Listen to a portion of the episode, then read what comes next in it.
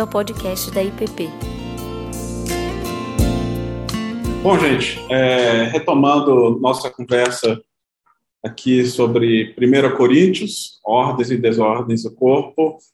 Semana passada a gente encerrou um bloco no qual nós trabalhamos aí dos primeiros quatro capítulos as desordens referentes às divisões do corpo de Cristo na igreja, no qual Paulo é, confronta os irmãos, mostrando que eles estavam fazendo julgamentos e causando, então, separações dentro da própria igreja com base em critérios humanos, acerca de sabedoria, de poder e de status.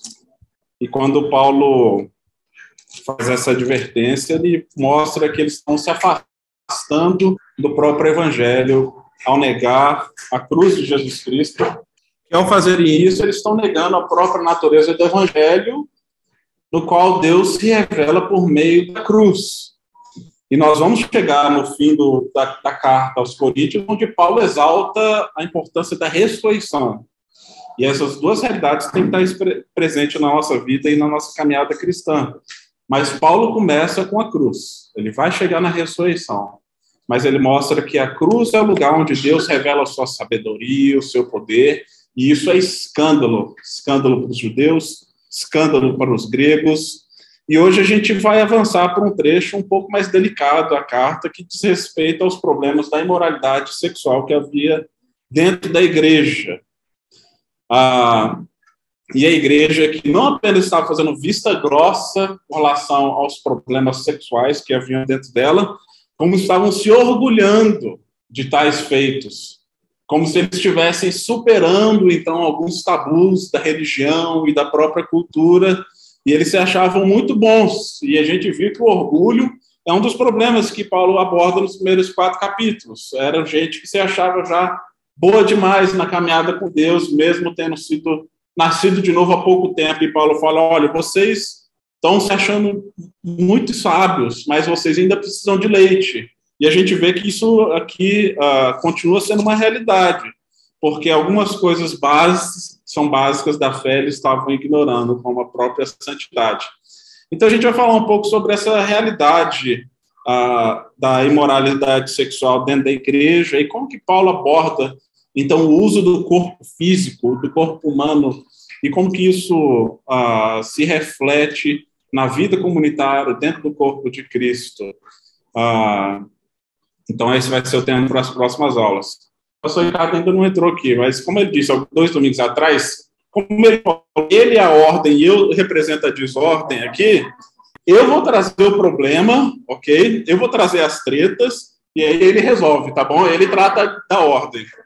Uh, eu vou falar das confusões e ele vai trazer todas as respostas para os dilemas modernos e os questionamentos, conflitos culturais no que diz respeito à sexualidade, gênero uh, e todos esses assuntos assim leves e tranquilos, tá bom, gente? Tá combinado assim, gente? Tá bem assim com vocês?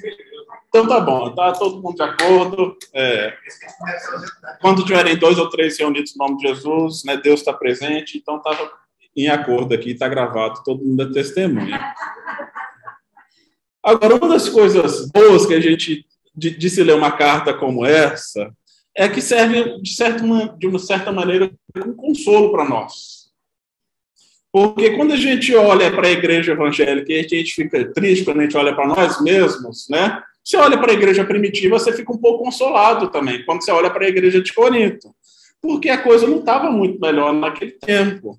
Ah, e essa é a igreja que, como nós vimos, Paulo mais se dedicou no sentido de dedicação no serviço, na evangelização, no discipulado. Ele ficou lá um ano e meio trabalhando, pregando, ensinando ah, constantemente pra, com essa igreja. Então, se alguém disser que precisamos voltar a ser como a igreja primitiva, e às vezes a gente fala isso, e às vezes, porque temos assim, um, certo romantismo, né, por causa dos primeiros capítulos de Atos, Atos 1, 2, 3. É, a, a ordem chegou. Presente. Você já tem uma tarefa, tá? Tá gravada. Eu falei que eu vou trazer todas as tretas, confusões com relação aos conflitos sexuais, com relação à igreja e à cultura moderna, e você traz todas as respostas, tá bom? Todo mundo ficou de acordo assim. Mas se alguém disser que a gente precisa voltar a ser como a igreja primitiva, você fala assim, não. Porque olha a confusão que, que aqui Paulo está trabalhando. É gente brigando, dividindo, discutindo, é homem dormindo com madrasta, prostituição dentro da igreja. Essa é a realidade da igreja primitiva. Não, não tem nada de romântico nisso. E a gente, a única coisa que a gente avançou, na verdade, é porque nós temos dois mil anos de caminhada. Esse povo estava aprendendo a primeira vez, saindo de uma realidade de paganismo, o que, que significa entender o que, que significa ser seguidor de Jesus. Ah, mas o que a gente vê é confusão, barraco, né? imoralidade. Essa é a realidade da igreja. E parece que não mudou muita coisa assim. Né? Não somos muito melhores. E é por isso que a gente é salvo pela graça de Jesus. E aqui é, é, é um dos pontos que Paulo aborda. Ah, então vamos ler aqui juntos 1 Coríntios capítulo 5. Pedir ao reverendo Ricardo orar por nós antes da gente fazer a leitura do texto bíblico. 1 Coríntios 5. Palavra de Deus nos diz: Geralmente se ouve que há entre vós imoralidade, imoralidade tal como nem mesmo entre os gentios, isto é, haver quem se atreva a possuir a mulher de seu próprio pai. Coisa leve, né, gente? E contudo andais vós ensoberbecidos, e não chegaste a lamentar, para que fosse tirado do vosso meio quem tamanho ultraje praticou. Eu, na verdade, eu, na verdade, ainda que ausente em pessoa, mas presente em espírito, já sentenciei como se estivesse presente. Que o autor de tal infâmia seja, em nome do Senhor Jesus, reunido vós e o meu espírito com o poder de Jesus, nosso Senhor, entregue a Satanás para a destruição da carne, a fim de que o espírito seja salvo no dia do Senhor Jesus. Não é boa a vossa jactância. Não sabeis que um pouco de fermento leveda a massa toda? Lançai fora o velho fermento para que sejais nova massa, como sois de fato sem fermento. Pois também Cristo, nosso Cordeiro Pascal, foi imolado. Por isso, celebremos a festa, não com o velho fermento, nem com o fermento da maldade e da malícia, e sim com os asmos da sinceridade e da verdade. Já em carta vos escrevi que não vos associasseis com os impuros. Refiro-me com isso não propriamente aos impuros desse mundo, ou os avarentos, ou roubadores, ou idólatras, pois nesse caso teríeis de sair do mundo. Mas agora vos escrevo que não vos associeis com alguém, dizendo-se irmão for impuro, ou avarento, ou idólatra, ou maldizente, ou, be ou beberrão, ou roubador, com esse tal, nem ainda com mais Pois com que direito haveria eu de julgar os de fora? Não julgai vós os de dentro? Os de fora, porém, Deus os julgará. Expulsai, pois, dentre vós o malfeitor. Aí, gente, a palavra de ânimo e de encorajamento nessa manhã de domingo. Paulo, ele é o anti-coach aqui. Nada de palavras de encorajamento. Vamos ver por que, que essas palavras são importantes. Como a gente falou na introdução, a cidade de Corinto, ela era conhecida por sua imoralidade sexual e sua licenciosidade. Ah, e como eu disse também, a imoralidade e a idolatria caminhavam juntas dentro da cidade de Corinto. Havia inúmeros templos ah, e santuários dedicados aos deuses gregos que depois foram incorporados ao panteão romano e sacerdotisas e prostitutas cultuais mediavam a experiência religiosa e cultos a, por exemplo, a deusa Afrodite, um dos principais templos da cidade. Você tinha dois grandes templos, um que era dedicado a Apolo, figura masculina, da força, da virilidade, e Afrodite, a deusa do amor, da, da paixão, do sexo. E os cultos a deusa Afrodite se realizavam por meio de experiências sexuais dos fiéis dos devotos com as prostitutas dentro dos templos.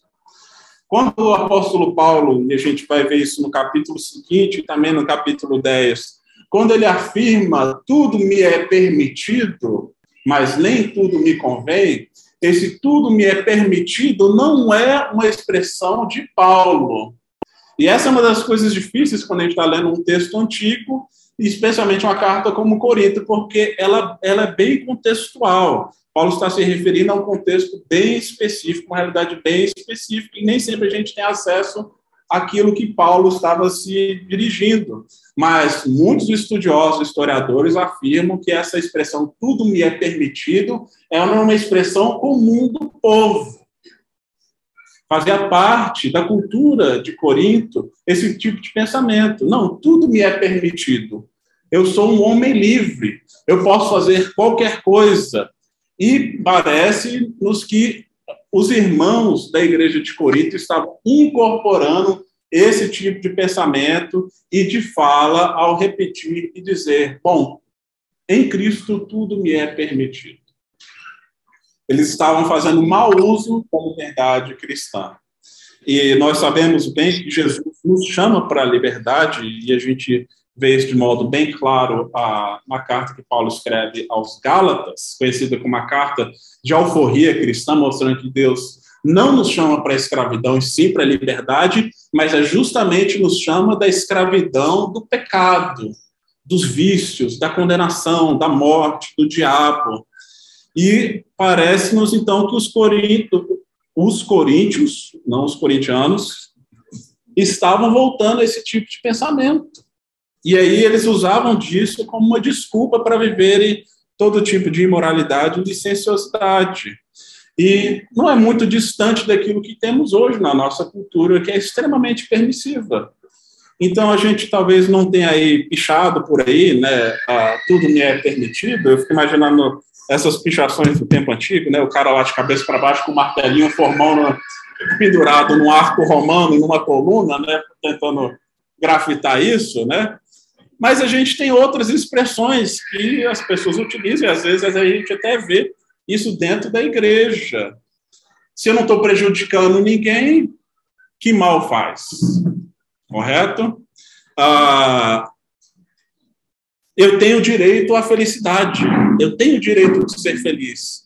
E muitas vezes as pessoas utilizam esse tipo de discurso para justificar práticas que muitas vezes contrariam a palavra e o evangelho e suspeito que muitas dessas pessoas que dizem têm o direito de ser felizes e usam disso de justificativa para então se entregarem a todo tipo de prazer e até mesmo de imoralidade, eu creio que muitas vezes estão infelizes dentro dessa realidade. E Paulo nos aponta para um caminho maior, superior, ah, mostrando que há muitas realidades no qual Deus nos chama no que diz que muitas vezes para para nós e para nossa cultura parece que é ah, ofensiva, opressiva, você se negar, você negar um prazer, você negar um sentimento. Hoje na nossa cultura isso muitas vezes se traduz como você negar sua própria identidade. Porque no nosso tempo, na nossa cultura, muitas vezes a nossa identidade é construída e baseada nos nossos sentimentos, nos nossos desejos, nos nossos afetos. E vamos construindo identidade em cima disso. Se eu sinto isso, é porque eu sou isso. Então, você negar um desejo, um sentimento, soa muito pesado, porque significa negar sua própria identidade. Mas o apóstolo Paulo está mostrando que os nossos desejos e afetos não definem quem somos. E desde o primeiro capítulo, Paulo fala: vocês foram santificados em Jesus e vocês são pessoas santas. Então, para essas pessoas que, mesmo estando dentro dessas práticas, Paulo está falando: vocês são santos em Jesus, porque vocês foram comprados pelo sangue dele. E aqui ah, vemos que a, a igreja dentro de uma cultura extremamente permissiva, estava extrapolando os limites da própria cultura. Por isso o apóstolo Paulo diz que nem mesmo entre os gentios há um caso de haver de um homem se possuir da mulher do seu pai. Ou seja, dentro da igreja havia um homem que estava se relacionando, se deitando com a sua própria madrasta. E aí Paulo diz: olha, nem mesmo na cultura se ouve de algo tão ousado assim. E Paulo diz: vocês estão orgulhosos, vocês estão ensoberbecidos, porque vocês estão achando isso ah, como se estivessem na vanguarda. Vocês não estão lamentando esse fato, vocês estão se orgulhando, estão se gabando desse feito.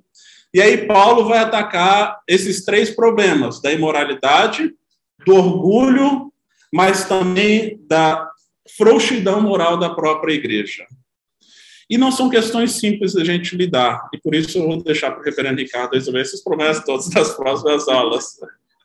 Mas, como eu disse, eles achavam que, de alguma maneira, eles estavam superando algumas questões como se fossem tabus, do tipo, olha, Cristo me libertou, agora eu posso fazer qualquer coisa e viver de qualquer maneira.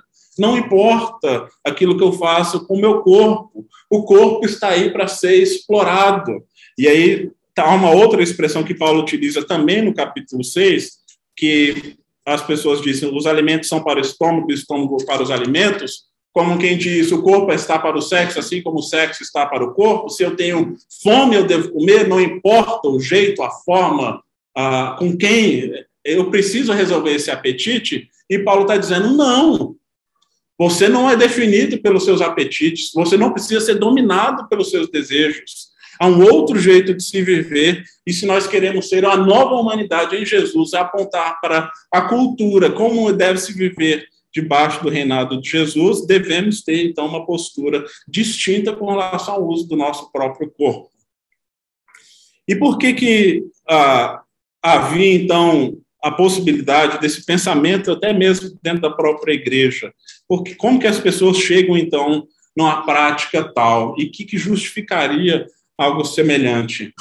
Ah, como nós sabemos, essa aqui é uma cultura onde há diferentes correntes filosóficas no qual as pessoas se inspiram e baseiam suas vidas. Nem todos tinham acesso a essa filosofia mais rebuscada dos mestres e dos sábios, mas havia uma sabedoria, uma filosofia popular no qual as pessoas, como nós também, comumente se baseavam e justificavam a sua própria vida, existência e atos uma corrente conhecida e comum da época era o estoicismo, que, na verdade, era contrário à ideia de que o homem deve se entregar a todo tipo de prazer. O estoicismo, ou seja, quando a gente fala de uma pessoa estoica, nós estamos falando de alguém que procura a virtude e entende a virtude como o caminho da felicidade. E a, a, a virtude ela é alcançada por meio da razão, do intelecto. Eu uso a minha mente para dominar os meus prazeres, os meus desejos, eu me disciplino, até mesmo se necessário, eu nego a mim mesmo para eu viver de uma maneira virtuosa. Ah, e isso, então, fazia parte do pensamento estoico, onde eles procuravam ignorar as circunstâncias da vida e realidade e tentar focar apenas em manterem-se ah, dentro de, do que eles chamavam da virtude. Isso você pode observar, de certa maneira, um pouco dentro do pensamento de Platão, que é conhecido como o pai do platonismo. O platonismo era outra corrente que, que também teve forte influência dentro dessa época, desse período, e que depois deu origem a outras formas de pensamento que, inclusive, se infiltraram dentro da igreja, que era o gnosticismo. Mas uh, Platão, na sua, na, no livro Na República de Platão, ele afirma que há duas forças atuando em nós a forma, a, a, força do pensamento das faculdades mentais, a sentidos racionais ele chama de razão, e tudo aquilo que não é a razão, que são as vontades, os desejos e as, os apetites, ele chama disso como irracional, e essa parte muitas vezes cria perturbações dentro de nós, como se houvesse um conflito entre essas duas realidades, entre a razão e os desejos. E então o homem precisa subjugar os desejos debaixo da razão. E isso era muito comum dentro do pensamento romano, especialmente soldados, homens. Era esperado que eles tivessem, então, o seu corpo sob controle debaixo da razão, mesmo estando dentro de uma cultura permissiva. Então, os homens podiam ter ah, mulheres, concubinas, escravos, escravos, e todos eles eram objetos do seu prazer, do seu desejo sexual.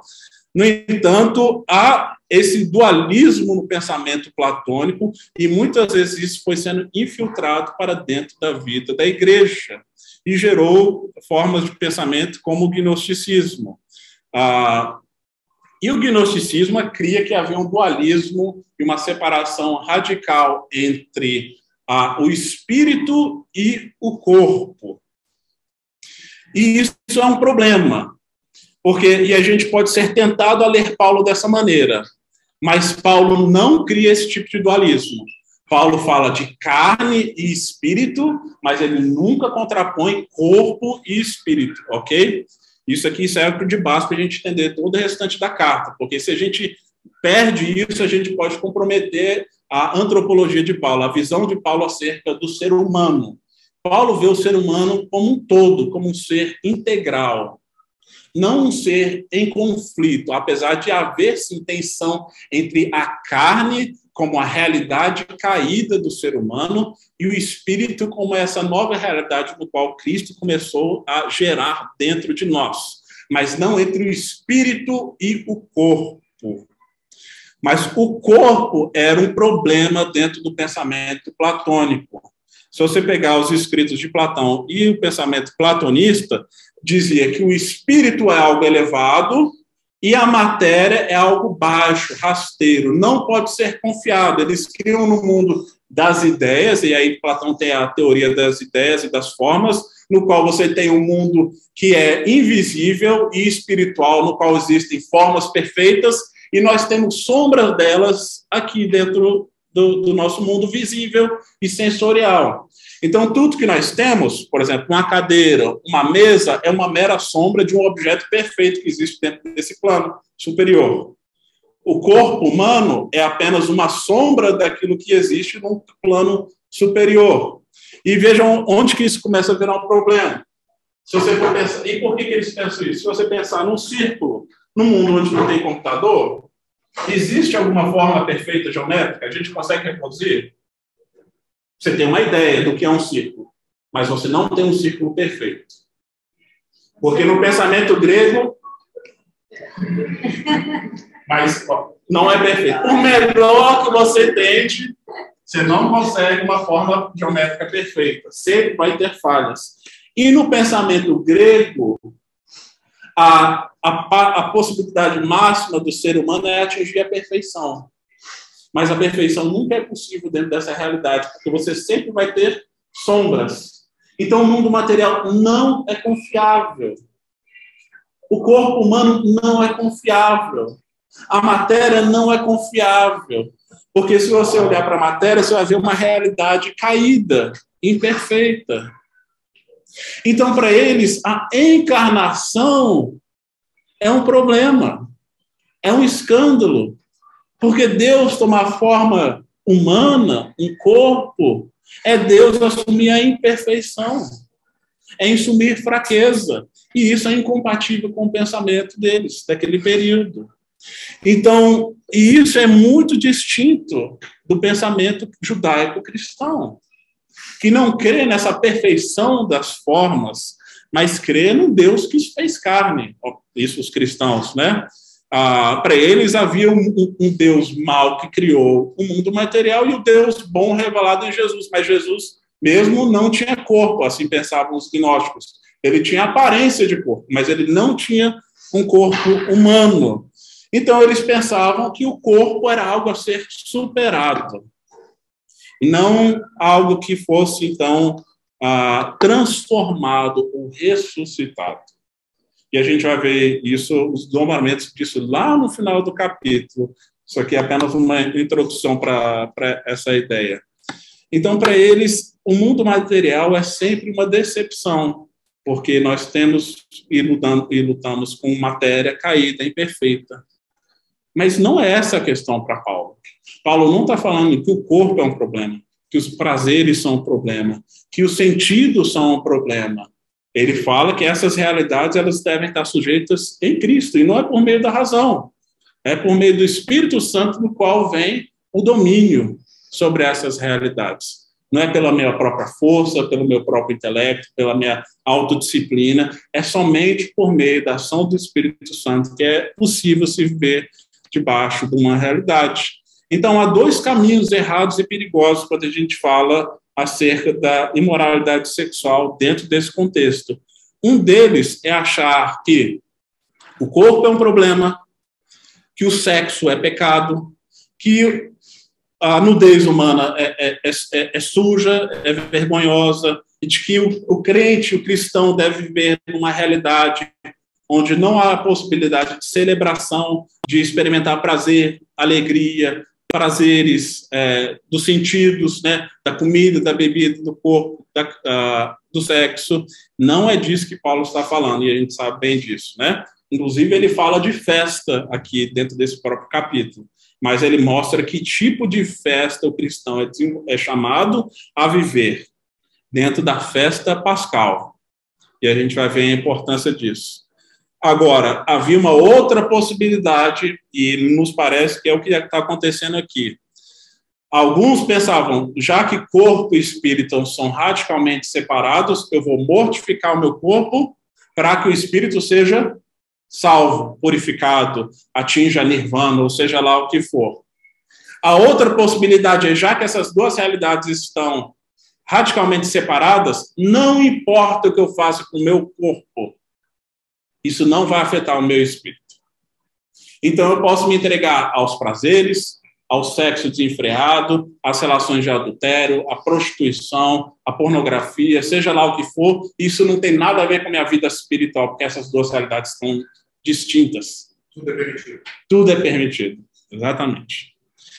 E aí parece-me que é o que está acontecendo aqui esse forte dualismo que gera pessoas que não conseguem ver o seu corpo como parte da sua espiritualidade, que não enxergam os, os apetites, os prazeres e os desejos como parte também criada por Deus, que não deve ser largado a seu próprio prazer ou desejo, mas sim deve também estar sujeito, juntamente com a razão, ao senhorio de Cristo.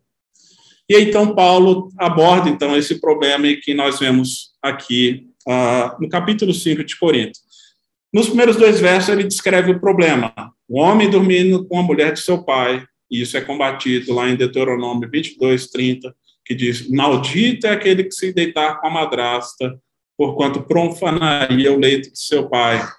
Segundo problema: vós andais ensorbebecidos e não chegaste a lamentar ah, eles estavam orgulhosos, e essa expressão lamentar, pentel, é uma expressão que denota luto, choro. Ele falou: vocês estão cheios de si, celebrando esse ato, mas vocês deveriam estar chorando. É, é, esse era o tipo de ato que, se fosse pego dentro da sociedade romana, as pessoas corriam risco até mesmo de perder sua própria cidadania mas você tinha uns crentes praticando isso dentro da igreja. É, é algo realmente, para nós, assusta, né? Ah, não é algo que a gente assim, no nosso cotidiano pastoral, graças a Deus, você tem que lidar com coisas assim. Mas a realidade do ser humano é a mesma, gente. E, e essa é a realidade que nós precisamos lidar. Como que nós, então, enfrentamos e lidamos com o problema da imoralidade, com a entrega ao prazer, com uma cultura que permite tudo, que diz que tudo é válido, que tudo é permitido. E a resposta do apóstolo Paulo, nos versos 3 a 15 do capítulo 5, mostra como que a, a igreja deveria reagir a, a esse cenário e essa realidade específica desse homem que foi pego dentro desse caso de adultério com a sua própria madrasta, né? Ah, e aqui vem a parte mais complicada. Paulo diz: ainda que eu esteja ausente de pessoa, mas presente em espírito, já sentenciei como se estivesse presente que o autor de tal infâmia seja em nome do Senhor Jesus, reunidos vós e o meu espírito com o poder de Jesus, entregue a Satanás para a destruição da carne, a fim de que o espírito seja salvo no dia do Senhor.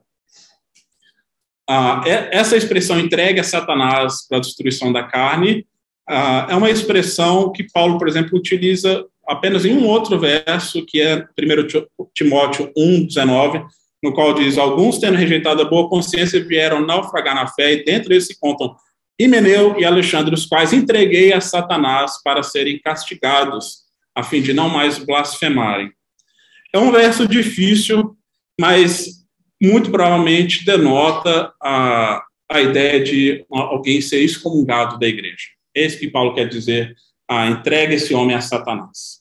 Ah, é uma expressão dura que aos nossos ouvidos modernos soa como radical, ofensivo, intolerante, A gente chama muitas vezes esse tipo de ação como farisaísmo, e a gente adora usar essa expressão para aquilo que a gente não gosta na Bíblia.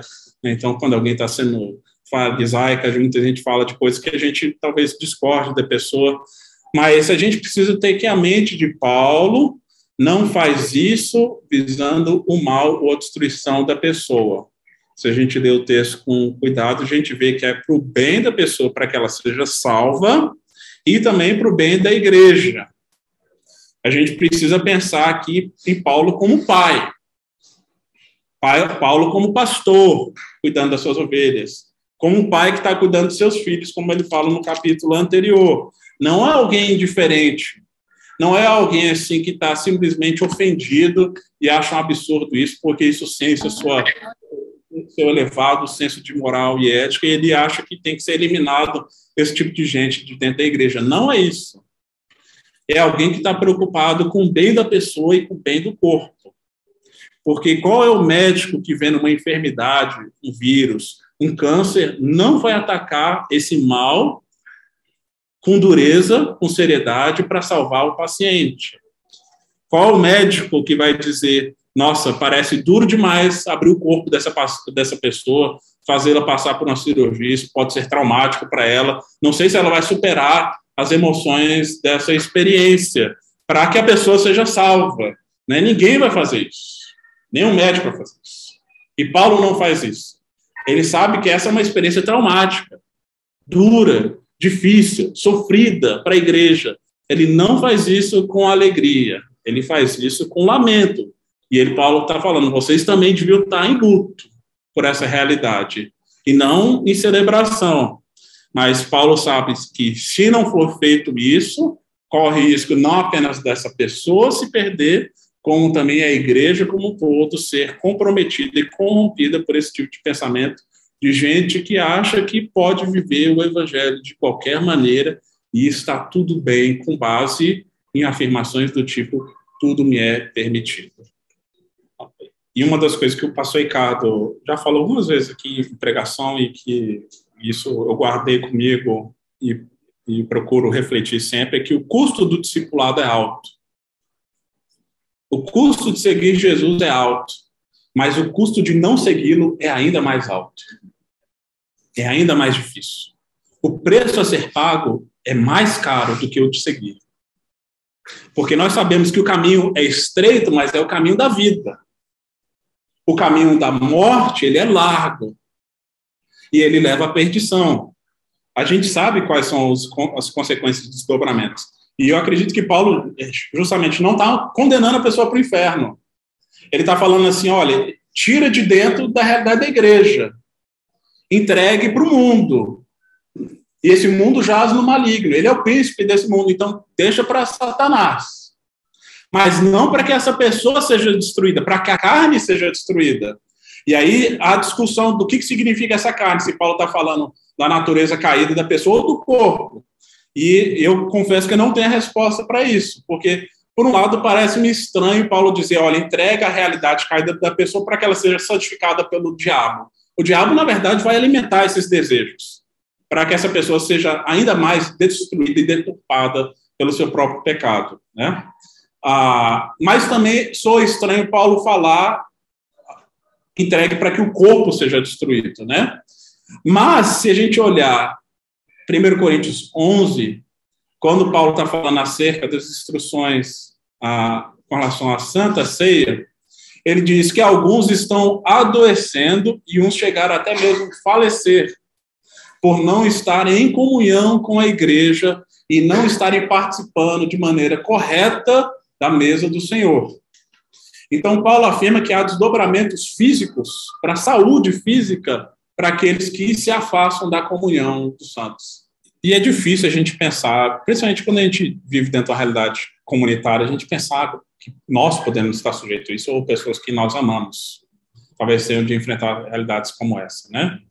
Porque a realidade do pecado, a gente vê que ela é cruel, né? Um abismo chama outro abismo. E às vezes a gente acha, acha que uma pessoa chegou no fundo do poço e, e de repente ela cava ainda mais, ela acha ainda mais espaço para se enfiar. Mas ah, Paulo, obviamente, entende que aqueles que são de Cristo, aqueles que são suas ovelhas, vão reconhecer a sua voz e vão voltar. Que Deus faz uma aliança com seu povo e ele garante essa aliança. Não é com base nos nossos méritos. E às vezes a gente precisa passar pela dura experiência do deserto, né, da, prova, da privação, da fome, da nudez, da vergonha, para a gente se dar conta quanto que nós carecemos dessa graça. Para Paulo, o ser humano é um ser integral. O que você faz com o seu corpo tem consequências no espírito e vice-versa. As coisas não são separadas. Não tem um mundo espiritual e um mundo material e essas coisas estão desconectadas. Ah, eu vivo de qualquer jeito durante a semana, domingo está tudo bem, eu me resolvo com Deus e segunda-feira eu volto para a mesma vida. Tem consequências, né? É, esse final de semana, essa semana, assim, tinha de saber. Bom, talvez não seja da geração de vocês, né? Da minha geração, né? Baterista do Foo Fighters, uma banda de rock que eu cresci ouvindo, o baterista morreu de overdose, né? Então, são consequências muito drásticas do vício, né? E que a gente sabe que são reais, né? E Paulo está falando assim, olha, vocês estão brincando de ser crentes, achando que não tem consequência viver dessa maneira ou tolerar esse tipo de coisa dentro do seio da igreja, achando que não vai ter desdobramentos, vai ter. Né? O, pecado cobre o seu preço, e não é porque Deus está castigando, porque ele é um Deus irado, que está com raiva e quer se vingar do seu povo. Não é isso, ele quer salvar, quer resgatar. Mas às vezes a gente fica cego dentro dessa realidade, me parece que é o que está acontecendo aqui. Mas antes disso, Paulo ele, ele fala acerca do julgamento, que para nós é uma expressão que a gente tem dificuldade de lidar, porque a gente fala, ah, a gente não deve julgar os outros, e a gente usa versículos como ah, o de Jesus, que ah, você tem que tirar, é, você não pode tirar a trave do olho do irmão sem antes tirar o cisco do seu próprio olho, né? Jesus não está proibindo a exortação mútua. Ele está falando assim, ó, cuidado, se você vai tirar algo do olho do seu irmão, Vê se você não tem algo também no seu, porque você fazer cirurgia ocular quando você está com a vista embaçada é algo perigoso, é arriscado. Os dois vão se machucar, né? Então, Jesus não proíbe a, exortação mútua, isso é, é, um princípio bíblico. Aliás, Mateus 18, Jesus, o próprio Jesus fala: se o teu irmão pecar contra ti, vai arguí-lo entre si, e ele só. Se ele te ouvir, ganhaste teu irmão. Se ele, porém, não te ouvir, toma ainda contigo uma ou duas pessoas, que pelo depoimento de duas ou três testemunhas toda a palavra se estabeleça, e se ele não o atender, diz a igreja, e se recusar a ouvir também a igreja, considere-o como gentil ou publicano. Jesus deixa para nós um princípio e um critério para lidarmos com a disciplina dentro da igreja. Não é um assunto que a gente gosta. Pastor nenhum gosta, conselho nenhum gosta de lidar com isso, a igreja não gosta. É uma experiência sempre ruim, mas ela é, às vezes, necessária para o bem da pessoa e da igreja. E, às vezes, líderes precisam passar por isso também. Né? Eu comentei sobre a igreja que acabou assim, desintegrando depois que o seu líder é, entrou num caminho de perigoso, né? Aí eu acho que e a gente está sensível a isso e ter relações saudáveis e livres que onde a gente tem a liberdade de prestar contas das nossas lutas e de também exortar em amor aqueles que estão caminhando, às vezes, no precipício. A gente está vendo, ó, o copo está esvaziando. Esse caminho, a gente já viu, a gente sabe onde vai dar, e a pessoa está indo e a gente fica sem graça de falar, fica com vergonha, não quer ofender, não quer se meter na vida do outro, não quer ser politicamente incorreto. E a gente vai deixando, né? e a, e a pessoa está caminhando para aquela direção, né? De, da autodestruição. E às vezes a gente também não está vendo o nosso próprio pecado, o nosso próprio erro, e a gente precisa também de pessoas que vão nos ajudar aí. Os desdobramentos do uso do corpo, ele se reflete não apenas para ela, no próximo, na comunidade, mas até mesmo na eternidade. E aí, por isso, o argumento de Paulo para santificação é vocês, Jesus foi ressuscitado e vocês também vão ser ressuscitados no corpo. Então, uma continuidade entre essa vida e a próxima. E a gente faz essa ruptura radical, né? Assim, é o meu corpo, assim, meu corpo, minhas regras, né? Minha vida. E eu entendo que há, há um lugar onde essa afirmação é tida para combater abusos, correto? Abusos sexuais, assim, padrões duplos, homem querendo dominar o corpo da mulher, mas assim, a, a ideia de que eu mando no meu corpo, eu como indivíduo sou um ser soberano, é completamente estranho à cosmovisão cristã. Jesus fala: o corpo é para Cristo. O corpo humano, tanto do homem como da mulher, deve estar sujeito a Deus, a Cristo. E o corpo de vocês vão ser ressuscitados no último dia. Então, cuidem desse corpo, porque é o que vocês é o que vai ser levado e restaurado. Eu acho que ele não dissocia esse corpinho, esse corpite, do corpo de Cristo, da igreja. Não, de fato. E por isso ele fala, olha, um pouco de fermento leveda toda a massa. Cuidado para que a, a massa não seja estragada por causa do velho fermento. E aí ele continua a sua justificativa. Lance fora o fermento velho. Vocês querem celebrar? Celebrem a festa do quê? Dos pães asmos. Porque Cristo, o nosso Cordeiro Pascal, foi imolado. Então, Paulo traz a memória do povo para o quê? Egito. Vocês foram libertos já dessa realidade, da escravidão, mas vocês querem voltar para lá. Não se esqueçam dessa realidade, da festa dos pães asmos. Não dá tempo de você deixar a massa crescer. É a, é a visão que a gente tem no Êxodo, né? Do povo para sair do Egito. O cordeiro precisa ser imolado. O povo está querendo voltar para essa realidade Jesus está chamando para uma nova vida. E Paulo está falando, vocês agora receberam uma nova vida. Abandone aquilo que é do Egito. Né? Vocês saíram do Egito, agora o Egito precisa sair de vocês. É, é a imagem que Paulo está trazendo. E Paulo continua, ele fala: olha, e aí é a parte mais difícil. Eu já escrevi carta, não vos associeis com os impuros. Não tomem comunhão com os impuros. E aí, é aqui é uma evidência de que Paulo já tinha escrito uma, uma primeira carta, que não é essa carta, e o povo não entendeu, e Paulo precisa corrigir, então. E ele está falando: olha, não estou me referindo às pessoas impuras que estão no mundo, que não são cristãs, que são idólatras, que são ladrões, que são avarentas, que são beberrões. Eu estou falando de gente que é, está dentro da igreja, está dizendo que é seguidor de Jesus, mas a, vive isso como uma prática consciente e diz: Eu vou viver do jeito que eu quiser. Paulo está falando, não tome comunhão com essas pessoas. Isso não tem espaço para comunhão com essas realidades. E ele está falando, então vocês não têm que julgar os de fora. E é por isso que entra no que o Marco falou. Vocês não têm que julgar os de fora. Deus vai julgar quem está fora. Quem não recebeu a revelação, como é que ela vai dizer, discernir o que é certo, o que é errado, né? Sabemos que elas receberam revelação suficiente para que, que há um certo padrão mas Deus vai julgá-las. Paulo está falando, vocês agora têm, que, têm a responsabilidade de zelar com os que estão dentro. Porque isso aqui vai comprometer todo o resto. Se a gente começar a fazer o jogo de conta de que está tudo bem, né? a gente pode ver de qualquer maneira. E entendam que, com isso, eu não quero dizer, e acho que, Paulo também não está querendo falar assim, que a igreja é lugar de gente perfeita, a gente sabe que não é. Ele não está falando de gente que está tentando ele não está falando de gente que está lutando com o pecado.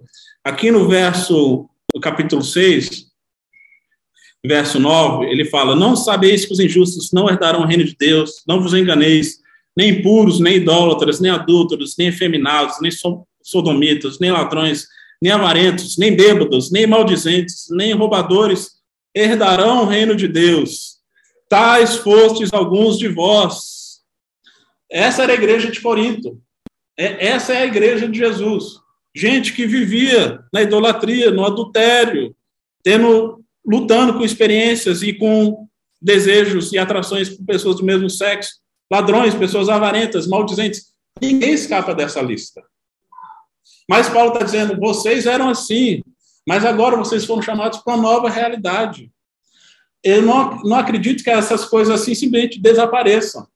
O, o pastor e professor Rick Watts, que já esteve aqui na nossa igreja há um bom tempo, uh, o professor do Regent, ele fala que se a gente colocasse um telão aqui que revelasse os pensamentos, os desejos e as ações de todo mundo aqui na sala, não sobrava ninguém, ia todo mundo sair correndo horrorizado, né?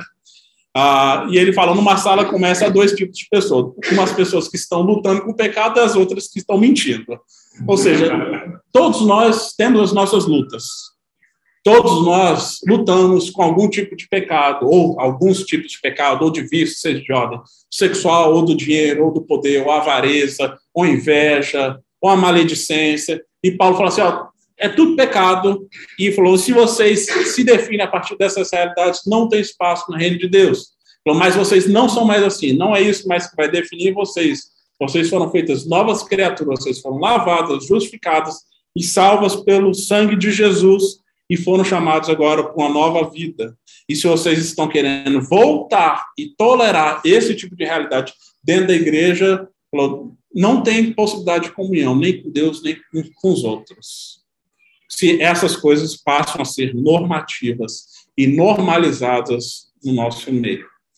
Então, a, a advertência de Paulo, ela é dura, mas ela é necessária. Ela é difícil, mas ela é salvadora. E nós precisamos ter a coragem de vivermos essa realidade, porque senão a gente vai estar fazendo um jogo de faz de conta de crente, onde a gente pode estar até enganando o outro, mas não está enganando a Deus. E de repente a gente pode achar que as coisas estão bem e de repente as coisas desabam. E a gente vê isso acontecendo, infelizmente relacionamentos destruídos, né? E tantas outras coisas. Então, é duro, é difícil, né? Mas Paulo sabe qual é a natureza do ser humano, mas nós somos chamados pela graça de Jesus a uma nova vida. A gente está aqui como grupo de alcoólicos anônimos, né? Assim, eu sou Davi e estou a sei lá quantos dias livre disso ou daquilo outro. Pecador? Talvez menos. Mas a questão não é se a gente peca ou não peca. Nós todos nós sabemos que vamos cair e levantar. É, essa é a realidade da, da caminhada cristã. A gente caminha de joelhos, né? Mas a gente sabe para onde a gente está indo. Porque o problema é quando a gente perde vista a direção. Não é mais Jesus que eu estou olhando, estou olhando só para os meus desejos, as minhas vontades, os meus pensamentos. É o que o meu corpo está pedindo, os meus prazeres estão pedindo e eu me entrego a isso. Ah, do semestre passado a gente trabalhou ah, na nossa classe de família, junto com, o pastor Tiago, um dos livros que eu citei do Samuel Berry, um livro muito bom. E Samuel Berry, ele é um ministro anglicano e ele assumidamente luta contra desejos homossexuais. Ele tem atração por homens que desde a adolescência, desde que ele se lembra, assim, como alguém com vontades, ele se sente atraído por pessoas do mesmo sexo. Mas foi alguém que foi encontrado por Cristo e ele reconhece que essa vai ser uma luta para a vida inteira dele. E há pessoas que Deus liberta, mas outras não. E ele escolheu o caminho do celibato, da santidade, de ser solteiro, e ele reconhece que essa é a vida que, que ele tem, que ele deve viver fielmente diante de Deus. E ele fala que, ah, diz que desde quando ele se abriu sobre as suas experiências com a homossexualidade, ele fala que muitos cristãos chegam para ele e diz algo assim: o evangelho deve ser mais difícil para você do que para mim como se eu tivesse mais coisas para desistir do que eles. Mas ele responde assim no livro: Mas o fato é que o evangelho exige tudo de todos nós. Homo ou hétero, solteiro ou casado. Se alguém pensa ter o evangelho se encaixado na sua vida com bastante facilidade, ele diz, sem ajustes importantes no seu estilo de vida ou nos seus desejos mais profundos, é provável que essa pessoa não tenha realmente começado a seguir Jesus. Como que o Tim Keller diz, se o Deus que você crê nunca discorda de você, talvez você crê simplesmente numa versão melhorada de si mesmo, e não no Deus revelado nas Escrituras. Né? E aí corre o risco de a gente, se a gente não se atentar para essa realidade, a gente se voltar para aquilo que o Dietrich Bonhoeffer fala da graça barata, do evangelho sem cruz, da fé sem arrependimento, da comunhão sem disciplina. Ah, e aí eu queria, para concluir, ler alguns trechos do Bonhoeffer quando ele fala disso. Ele diz que a graça barata, que é, parece que Paulo está tendo que lidar aqui, ele diz: a graça barata é inimiga mortal de nossa igreja. Hoje a nossa luta é pela graça preciosa. A graça barata é graça como o resto de estoque, perdão barateado, consolo barateado, sacramento barateado. É graça como riqueza inesgotável da igreja, raça, graça que mãos levianas gastam sem vacilo nem limite. É graça sem preço, sem custo. A essência da graça seria justamente essa: fatura paga antecipadamente para sempre. E se a fatura está paga, pode-se obter tudo gratuitamente. Mas ele diz: a graça barata, ao invés de justificar o pecador, justifica o pecado. Desse modo, resolve-se tudo sozinho, nada precisa mudar e tudo permanece como antes. Nossos esforços vão, são vãos, ele diz. O mundo continua o mesmo e nós continuamos pecadores, mesmo na vida mais piedosa. E ele diz: a graça barata é a pregação do perdão sem o arrependimento do pecador, é o batismo sem disciplina eclesiástica, é a comunhão sem confissão de pecados, é a absolvição sem a confissão pessoal. A graça barata é a graça sem discipulado, é a graça sem cruz e é a graça sem Jesus Cristo vivo e encarnado em corpo. A graça preciosa é o tesouro oculto no quanto no campo pelo qual o ser humano vende feliz tudo o que possui. É a pérola preciosa pelo qual o mercador oferece todos os seus bens. É o domínio do reino de Cristo pelo qual o ser humano arranca o olho que o faz tropeçar. É o chamado de Jesus Cristo pelo qual o discípulo deixa as suas redes para trás e o segue. Acho que não há respostas fáceis nem simples para essa realidade eu acho que, como Paulo disse, um membro sofre, todos sofrem. Todos nós sofremos com essa realidade. Com o escárnio na igreja, com a vergonha, com o escândalo público. Isso atinge todos nós. Né? Não estou como dizer que a gente, a gente não faz parte disso. Essa é a igreja. Né? Isso somos nós, reflete quem somos. Nossa sede, a missão pelo poder, pelo dinheiro. Muitas vezes enfiamos os pés pelas mãos. Né? Agora, nós temos que crer que, uma, Jesus é o Senhor da igreja. E ele continua reinando.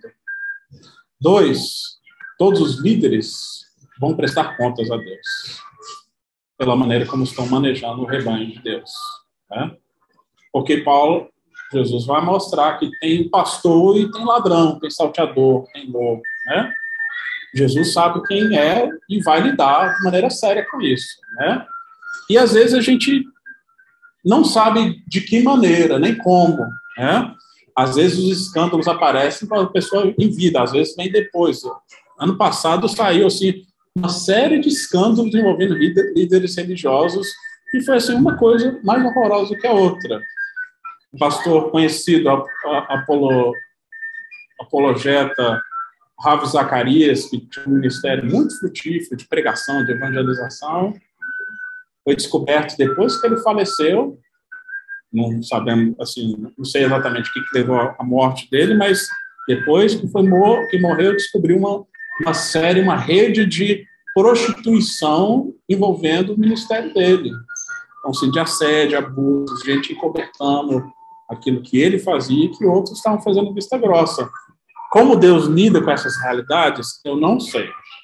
Mas eu sei que Deus ele é justo, então ele não deixa essas coisas impunes. Agora, que, quando foi que a gente fez isso? Quando que a gente deve fazer isso? Como faz isso? Paulo mostra que o caminho é o caminho da comunidade. Então a gente discerne essas realidades comunitariamente, porque nenhum de nós tem capacidade suficiente de discernir e julgar uma realidade como essa, né? Então, Paulo, ele primeiro, ele tem uma, uma autoridade apostólica que nós não temos, mas nós temos ela com base nas escrituras, e com base nas escrituras nós discernimos isso por meio do corpo, né? Pai amado, quando nós olhamos para a tua palavra, somos confrontados por ela, a gente percebe que, de fato, não somos merecedores de nada, Pai. E graças te damos, porque ainda que pecadores, falhos, ó Deus, o Senhor nos chama para comunhão contigo e para comunhão uns com os outros, ó Deus. E nessa vida de comunhão há um chamado para o abandono do pecado e de tudo aquilo que nos escraviza, Deus, que nos desumaniza, que não apenas faz mal para a gente, faz mal para os outros, para o corpo, Deus, e tem desdobramentos para a eternidade que às vezes a gente nem sequer toma conta disso, Deus. E que o Senhor Deus nos ajude, Pai, e dê a graça de sermos uma comunidade que não barateia a tua graça, Deus. Que a gente não negocie o teu evangelho para que se torne uma mensagem mais palatável aos ouvidos modernos, mas também que a gente não crie barreiras, ó Pai, para aquele que se arrepende do seu pecado. Dê-nos, Deus, o teu discernimento e a tua sabedoria, Pai, e a humildade. Tire de nós todo orgulho e soberba de achar que somos bons, de que somos melhores do que o outro, ou de achar que a nossa luta, Deus, é só nosso, Deus, que o Senhor nos ensine a sermos irmãos e irmãs de Deus em Cristo, que de fato amam um ao outro, que amam a tua palavra, e que nisso a gente possa se fortalecer mutuamente, se encorajar mutuamente, se exortar mutuamente, a Deus, buscar conselho e orientação juntos, a Deus, para lidar com os dilemas que nós carregamos no nosso dia a dia, seja nos nossos lares, na relação dentro de casa, ou seja, no trabalho, Deus. Cada um aqui traz também, a Deus, dilemas e questões que não são preto no branco, simples de resolver. Mas dê-nos, ó Deus, a coragem, ó Pai, de nos firmarmos na Tua palavra, Deus, e por meio da ação do Teu Santo Espírito sermos a nova humanidade que o Senhor nos chama, Pai. Nós oramos isso Gratos pelo teu filho Jesus, ó Deus, que se deu por nós. Nos salvou, ó Deus, e tem nos santificado, Pai. Em nome dele que nós oramos e agradecemos. Amém. Você acabou de ouvir o podcast da IPP. Para saber mais, acesse nossa página em www.ippdf.com.br.